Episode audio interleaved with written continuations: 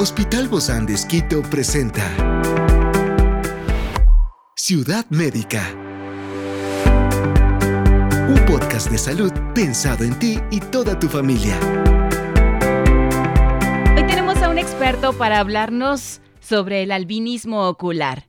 Se trata del doctor Patricio Flor, oftalmólogo del Hospital Bozán de Esquito, y hoy está aquí, en este encuentro de Ciudad Médica. Yo soy Ofelia Díaz de Simbaña y estoy súper contenta de disfrutar este podcast de Ciudad Médica en este mundo tan apasionante de la salud. Te invito a que juntos lo disfrutemos. El albinismo ocular sumerge el mundo de una inquietante y misteriosa penumbra. En esta condición genética, los ojos desafían la luz con una falta de pigmentación que transforma la visión un juego de sombras y contrastes. Las personas con albinismo ocular luchan por encontrar claridad en un universo visualmente distorsionado, desafiando su propia percepción y la comprensión de quienes los rodean.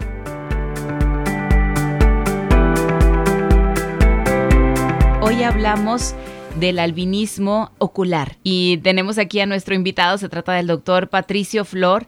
Él es oftalmólogo con especialidad en retina y vítreo. Gracias, Doc, por acompañarnos. Bienvenido. Gracias por la invitación. Doc, hablar de este tema es a veces extraño, ¿no? Porque no se conoce mucho del tema, porque, porque la gente a lo mejor solo estamos familiarizados con ver cejas blancas en color blanco, el pelo, las manchas también. A veces nos confundimos también entre albinismo, entre vitiligo. Hay un montón de cosas aquí por desmitificar y por aclarar. Así es, eh, el albinismo es una condición genética, por tanto, pues es desde el inicio, desde los primeros años de vida. Existen dos formas, como ya dijiste, es una condición oculocutánea, es decir, todo el organismo, piel, eh, pelos y ojos y la otra forma que es el albinismo ocular, que es específicamente a nivel ocular. ¿Todos los albinos tienen problemas oculares, Doc? En general sí, todos los albinos. Como ya se, se ha dicho, eso es una déficit de pigmento de la melanina, que es aquella que da la pigmentación en la piel y en las estructuras oculares a nivel de la retina, de lo que es el epitelio pigmentario de la retina y no solamente eso, sino parte también de la uvia, que es una capa pigmentada del ojo, la segunda capa intermedia, una capa vascular y pigmentada. Es decir, a ver,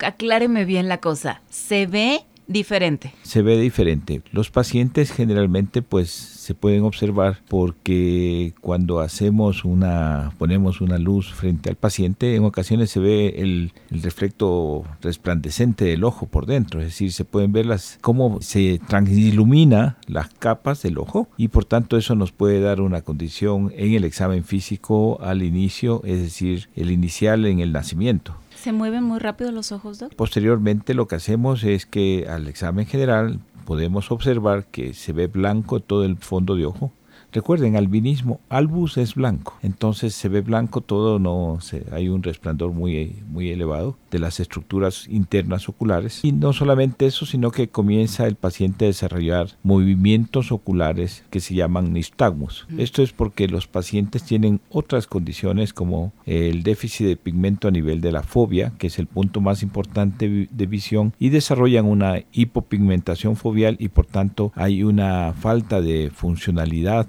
de la fobia, que es el punto más importante de visión donde podemos ver colores. Por tanto, estos pacientes tienen dificultades para observar. Sobre todo se desarrolla lo que se llama baja visión o pobre visión, porque pueden presentar desviaciones oculares. Y los ojos están desalineados también. Sí, ya eso ya es una desalineación del eje de los movimientos y por tanto tenemos estrabismos o desviaciones oculares. Luego tenemos el nistagmo, que es un movimiento involuntario pequeño, en lo cual hace que el paciente no tenga buena fijación. Es decir, que cuando uno mira, él no alcanza a precisar detalles y tiene una visión borrosa. Otra de las condiciones por las cuales también se habla de un albinismo ocular específicamente es que sabemos que la capa de fibras nerviosas se reúnen en sí y forman el nervio óptico y el nervio óptico se entrecruza a nivel cerebral de un lado, si el paciente ve las cosas con el ojo derecho, pues existe un entrecruzamiento de las fibras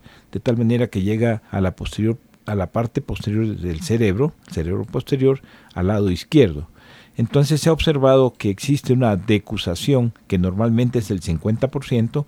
En estos pacientes puede haber una decusación de un 90% y por lo tanto el otro ojo no desarrollar mucha visión. Perdón, Doc, yo no, no termino de entender qué es la decusación. Es el cruzamiento de las, de las fibras del nervio óptico. Y eso hace que no se vea claro. Eso hace de que no se represente bien eh, a nivel cerebral y el paciente no tenga visión de profundidad, es decir, oh. estereopsis. Es decir, ve en un solo plano. Ve en un solo plano. Experiencias excepcionales son el motor que nos anima a trabajar por la salud integral de nuestros pacientes.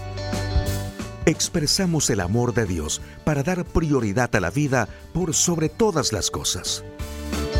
Seguimos con nuestro compromiso, la seguridad del paciente. Hospital Bozán de Esquito, a la gloria de Dios y al servicio del Ecuador. Si es que nosotros nos damos cuenta, eh, rápidamente podemos ah, solucionarlas de poco en poco. Es decir, si el paciente tiene eh, Porque no tienen todo a la vez, ¿verdad? se va desarrollando en el transcurso del desarrollo neurológico. Recuerden que el desarrollo neurológico se cree que existe desde el nacimiento un 5% más hasta los dos años en general, ¿no? se va desarrollando se la va desarrollando la visión.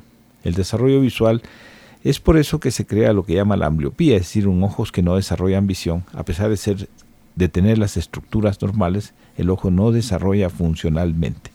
Y tenemos pacientes que tienen lo que se llama baja visión, es decir, mm. pacientes que tienen una agudeza visual muy baja, muy pobre, que requieren de ayudas ópticas especiales.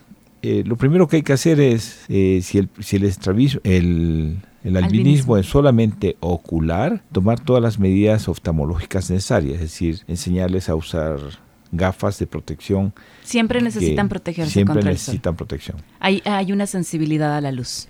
Sí, es una fotofobia. Hay una hipersensibilidad a la luz, ellos no pueden ver, pues eh, inclusive el, iris también tiene otra coloración y por tanto el iris es muy transparente y permite que la luz llegue a una mayor intensidad. Es decir, Do, que no ven los colores como regularmente nosotros los vemos. Eso sí, ven los colores, pero lo que falta es eh, el pigmento de la melanina. La, la visión de los colores se le dan por los fotorreceptores que son los conos, es decir, células especiales que tienen que ver con la pigmentación.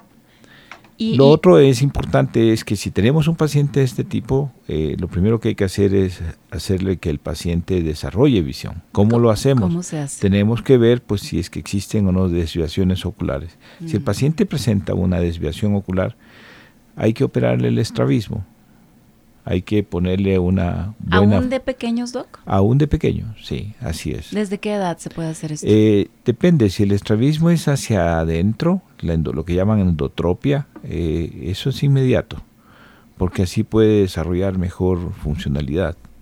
Si es hacia afuera, eh, se, dice que puede esperar entre los 4 o 6 años, es decir, antes de entrar a la escuela.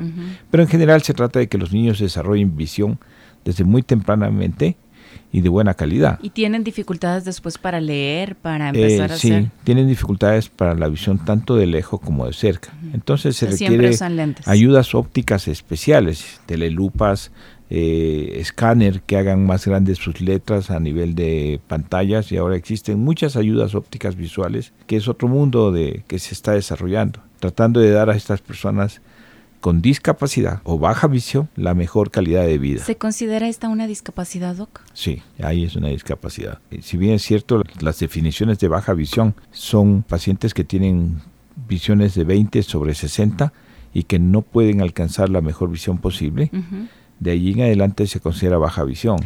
Y la condición más es, la calificación es por la genética.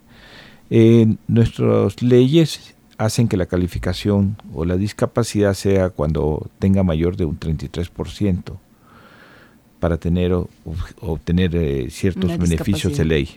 Pero la discapacidad puede ser de un 10% y esa discapacidad es muy manifiesta. Aquí, independientemente del asunto eh, visual, es el asunto genético. Porque es ¿Se desarrolla por herencia, Doc, esto? Eh, sí, es una enfermedad recesiva, es decir, un padre la tiene guardada. su enfermedad, la madre la tiene guardada y el momento que tienen un hijo, probablemente que tengan un 25% de posibilidades de desarrollar un albinismo. Y no se trata, ¿verdad, Doc, el albinismo? Eh, existen nuevos estudios que se tienen que ver con la, con la funcionalidad de la tirosina, que es una de las enzimas que están afectadas, que tienen que ver con la transformación de la melanina. Mm. Están haciendo investigaciones. Existe eh, a nivel de Japón bastante albinismo, increíble. Los países africanos tienen un albinismo entre, reportan entre 1 a 37 mil nacidos vivos. Es decir, la, la tasa es mucho más eh, bien alta en esa zona también y en América se cree que es uno en 17 mil. Es decir, nosotros tenemos también albinismo. Pero en menor tasa, obviamente. En menor caso. Estos grupos de, me imagino que hay grupos de apoyo, ¿no? Para sentirse quizá menos aislados. Eh, ¿cómo, ¿Cómo ayudan esto para cuando se mejora la visión? No se mejora al 100%. No tienen buena calidad de visión porque si, si, no existe un buen desarrollo de la fobia, que es el punto más importante de visión, para ver detalles finos, difícilmente se va a desarrollar. Lo que hacemos es aplacar o ayudar o dar mejores formas de visión a este tipo de pacientes. ¿Todo es a través o de cirugía o de lentes? Las cirugías consisten más en la alineación de los ojos. Ciudad Médica pero no se ha establecido que si nosotros implantamos estos pigmentos de melanina o tirosina a nivel ocular hayan dado un buen desarrollo de esta déficit que ya es congénito.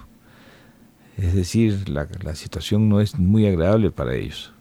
Se están realizando avances cada vez más, doctor. Sí, pero los resultados no son muy agradables. Además, lastimosamente, esta es una parte de la medicina, la genética que poco se está desarrollando porque las formas de investigación, los laboratorios de genéticas tienen un costo muy elevado. Las tecnologías eh, son muy avanzadas. Recuerden ustedes, a veces se han presentado casos de otras patologías cuyos tratamientos son enzimas que son de, de un alto costo que es imposible a cualquier gobierno cubrir estas dificultades. Sí, definitivamente es que sí. Y de seguro que afecta también el albinismo ocular, que en esta ocasión estamos hablando de esto, en la calidad de vida de las personas en términos de educación, de trabajo, de actividades diarias.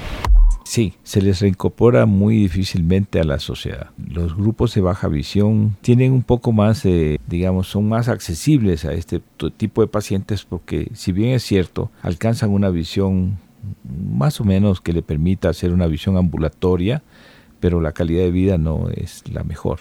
¿Cuáles serían esas como palabras de aliento, Doc, a pesar de, todas estas Identificarlos y darles la mejor ayuda posible para que ellos tengan un buen desarrollo visual y que se incorporen a la sociedad. Ellos pueden hacer con ahora con las ayudas de,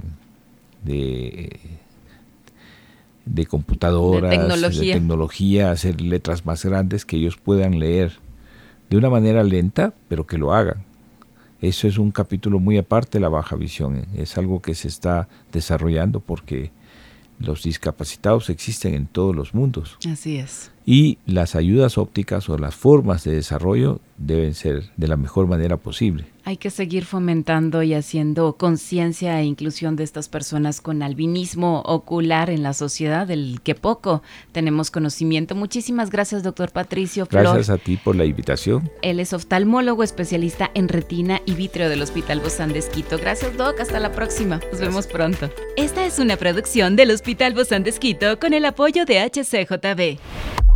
Encuentra este podcast de salud en las redes sociales como Spotify, SoundCloud y todas las plataformas digitales. Gracias por acompañarnos en este capítulo de Ciudad Médica, un espacio para tu salud. Hasta la próxima.